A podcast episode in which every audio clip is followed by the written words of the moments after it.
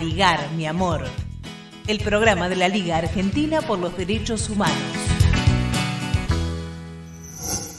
Entrevistas.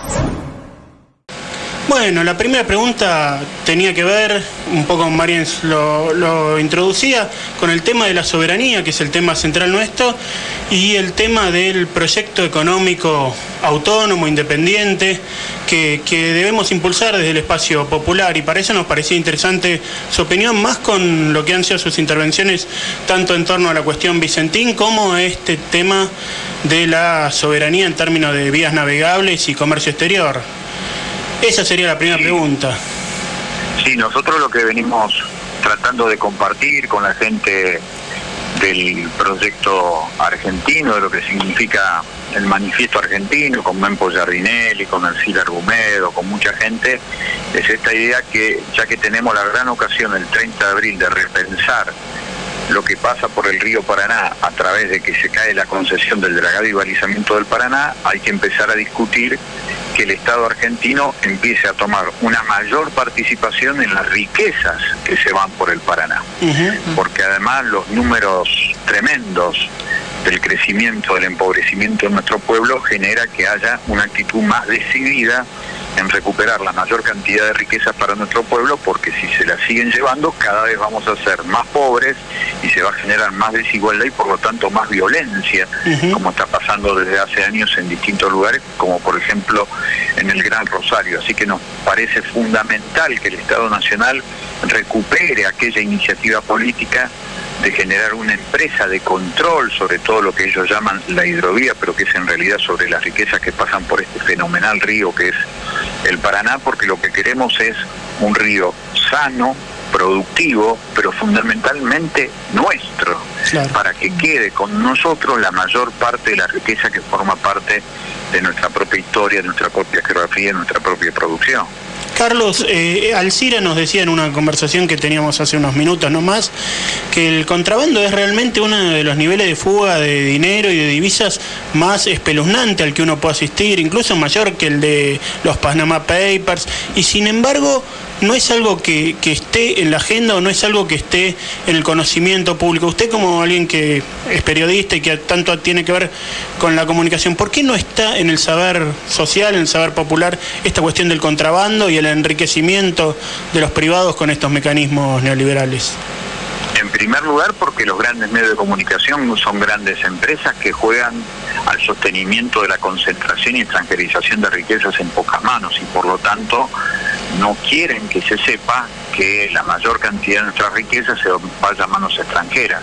Entonces, en medio de eso, lo que tratan de ocultar también son los negocios ilegales que hacen las grandes empresas que sostienen el mismo tejido social en donde se sostienen los dueños de los grandes medios de comunicación.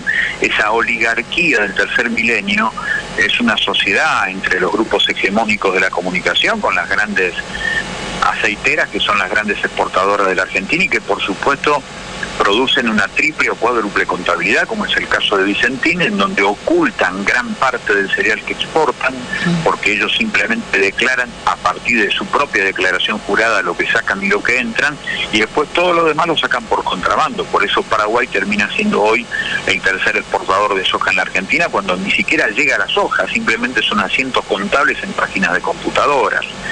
Y eso tiene que ver con una complicidad política de las grandes empresas, entre ellas los grandes medios de comunicación. Pero lo que salta a las claras es que cada vez se exporta más riqueza, cada vez hay un mayor número de dinero que sale de la Argentina, pero cada vez hay una mayor cantidad de pobres. Así que es fundamental que los sectores populares empecemos a plantear esta necesidad inminente.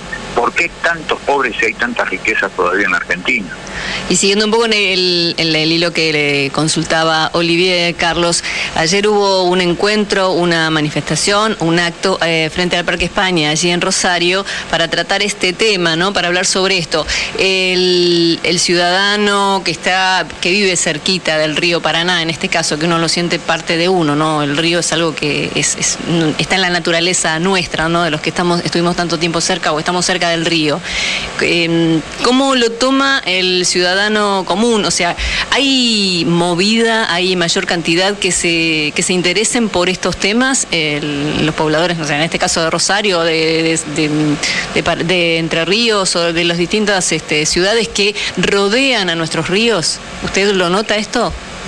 En la medida que nosotros hacemos cada vez más popular esta idea de recuperar lo propio para vivir mejor, la gente se va sumando, se van sumando organizaciones estudiantiles, organizaciones sindicales, distintos sectores de los partidos políticos mayoritarios que no quieren perder la esencia de esos movimientos que alguna vez fueron movimientos de liberación y se van sumando. Yo creo que por eso hay que insistir y hay que seguir diciendo que necesitamos por lo menos tres meses de audiencias públicas que se convoquen a las universidades, a las organizaciones sociales, a los productores, a los trabajadores, a las cooperativas para parar la pelota y si no se puede hacer hoy una marina mercante, hoy no se puede recuperar la empresa de Línea Marítima Argentina, lo que sí se puede hacer hoy es hacer un contrato en donde le quede mayor parte al propietario en serio de la riqueza que es el pueblo argentino, porque nos hacen creer que los dueños de los puertos, los dueños de los ríos son las exportadoras,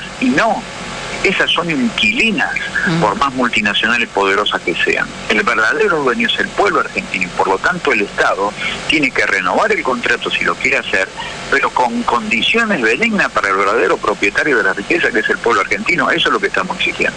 Y estos tres meses que usted dice que se pide para poder hacer audiencias públicas, ¿hay una en vista y alguna concreta ya para poder este, difundirla de alguna manera?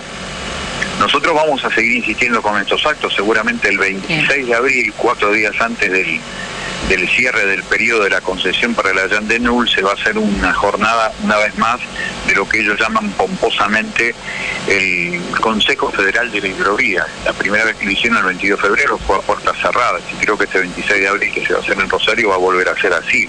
Nosotros seguramente vamos a convocar a una actividad paralela mientras se desarrolle eso para convocar a la mayor cantidad de gente posible, porque esto no puede ser negocio de mesa chica de las exportadoras que se llevan todo y nos dejan cada vez menos y por lo tanto cada vez con más pobreza y con más violencia, insisto, porque esto está directamente vinculado después a que muchas pibas, muchos pibes terminen siendo soldaditos de las bandas narcopoliciales que están en los principales estados de la República Argentina. Exactamente. Entonces, el 26 de abril eh, está esta jornada del Consejo Federal de la Hidrovía y allí habrá una movilización o alguna... Un foro paralelo, seguro. Exactamente, bueno. Que va a tener forma de Asamblea Popular casi con seguridad. Esperamos entonces la información como para difundir y que seamos muchos más los que podamos eh, eh, sumarnos a esa asamblea, Carlos del Frade. Así es, esa es la idea y muchísimas gracias. Entrevistas. A ligar, mi amor. El programa de la Liga Argentina por los Derechos Humanos.